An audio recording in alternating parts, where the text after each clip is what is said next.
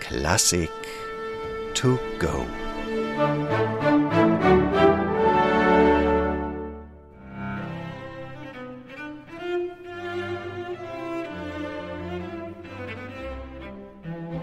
Was für ein Fund! Im Jahr 1961 wird ein Schatz gehoben, auf den die Musikwelt sehnlichst gewartet hat. Im Prager Nationalmuseum wird die Niederschrift eines Cellokonzerts in C-Dur gefunden, das von keinem geringeren als dem Komponisten Josef Haydn stammen soll.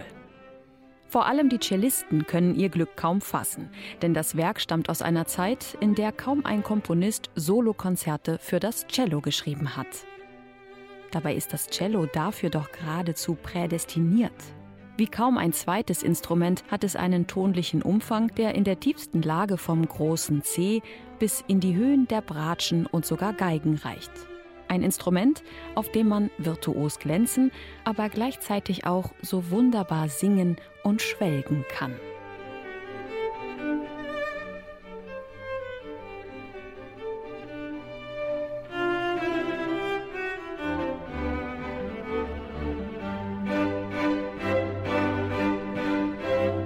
Haydn weiß um diese Möglichkeiten des Cellos und nutzt sie aus.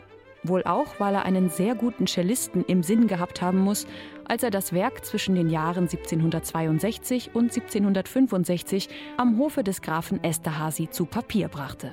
Man nimmt an, dass es der dortige Solocellist Josef Weigel war.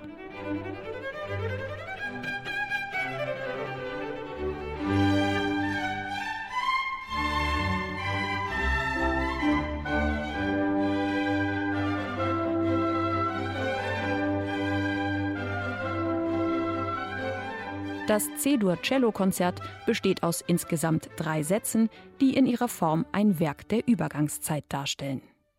Während der erste Satz kraftvoll daherkommt und mit seinen blockartigen Ablösungen zwischen Solo-Cello und Orchesterzwischenspiel trotz klassischer Sonatenhauptsatzform noch barocke Züge trägt, entfaltet Haydn im zweiten Satz eine gesangliche Melodie, mit der Orchester und Solist ihre kantable Seite unter Beweis stellen dürfen.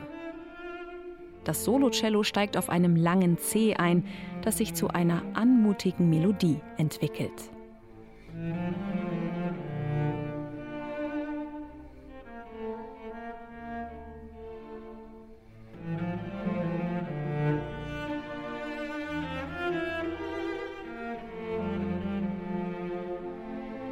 Was nach außen einfach klingen mag, ist es durchaus gar nicht.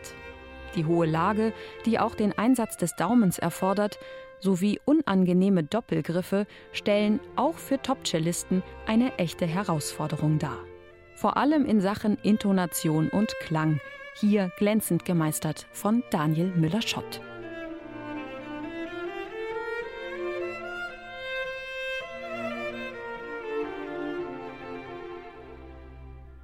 Doch damit an Schwierigkeiten nicht genug. Im dritten Satz zündet Haydn ein Finalfeuerwerk.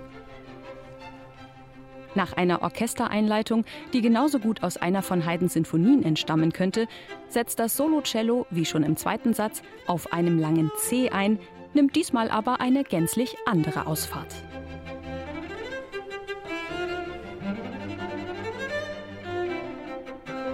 Im dritten Satz wird dem Cellisten höchste Virtuosität abverlangt. Und so ist es nicht verwunderlich, dass Haydns C-Dur-Cello-Konzert sowie sein 20 Jahre später entstandenes Konzert in D-Dur heute als Messlatte für angehende Cellisten gelten.